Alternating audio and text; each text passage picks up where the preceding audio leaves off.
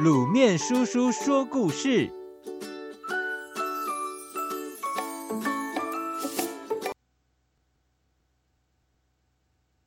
谢晋对句。谢晋从小就是远近闻名的神童，住在谢晋家对面的曹尚书不相信小小谢晋会如此聪明，于是决定亲自考考他。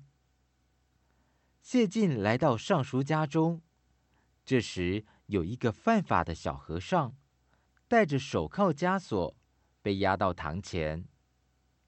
曹尚书指着和尚对小谢晋说：“以这个为题，做一首诗，应该不会难倒你吧？”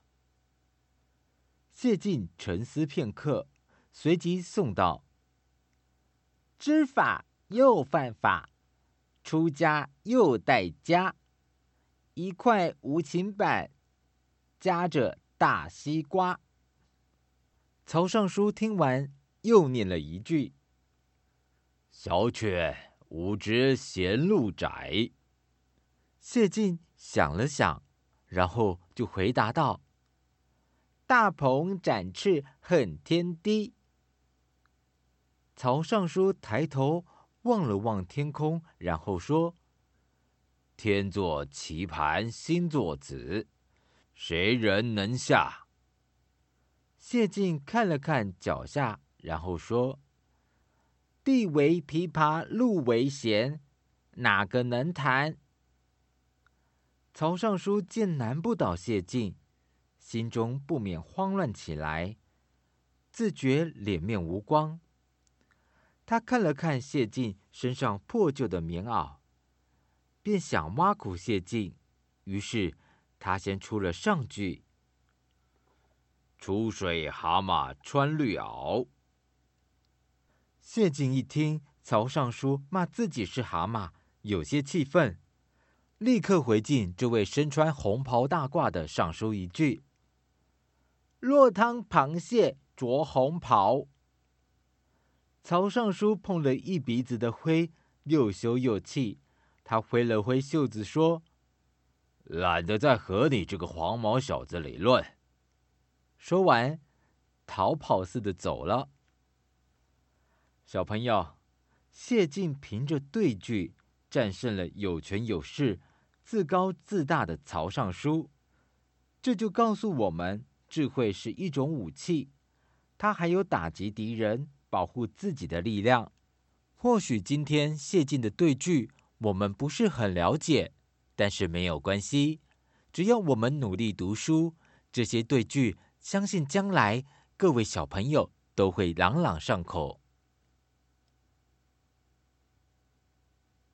小兔三斗灰狼。一天，大灰狼来到兔子家门口，大叫：“小兔开门！”我们一起去拔萝卜。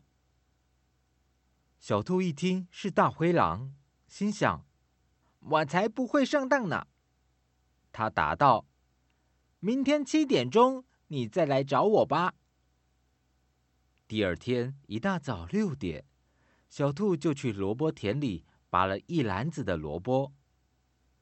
七点的时候，大灰狼来了，他又在门口大叫着。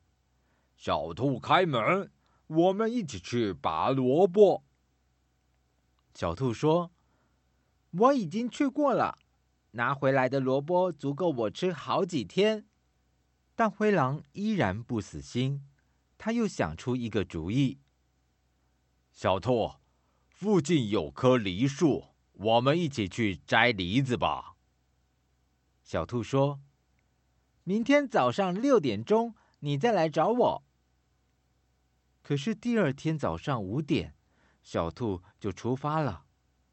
它费力的爬到梨树上，可是一个小时过去，却摘不到几颗。这时，狼来了。它还没走到树底下，树上就突然掉下一颗大梨子，滚得很远很远。小兔在树上说：“灰狼哥哥，快帮我捡起来！”大灰狼一听，赶紧跑过去捡，于是，小兔趁这个时候飞快地跳到树下，赶紧跑回家。大灰狼看到小兔又跑了，气得牙痒痒。他决定去兔子家把门撞开。但他刚走到兔子家门口，就听到小兔说：“妈妈，别害怕，狮子大哥等一会儿就会来帮我们赶走大灰狼了。”大灰狼一听，吓得拔腿就跑。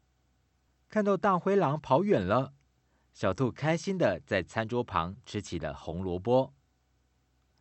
小朋友，敌人比自己强大并不可怕，就像小兔运用机智与判断，可以三番两次躲过大野狼的引诱。生活周遭有许多隐藏的危险，我们必须冷静的思考判断，才不会上当。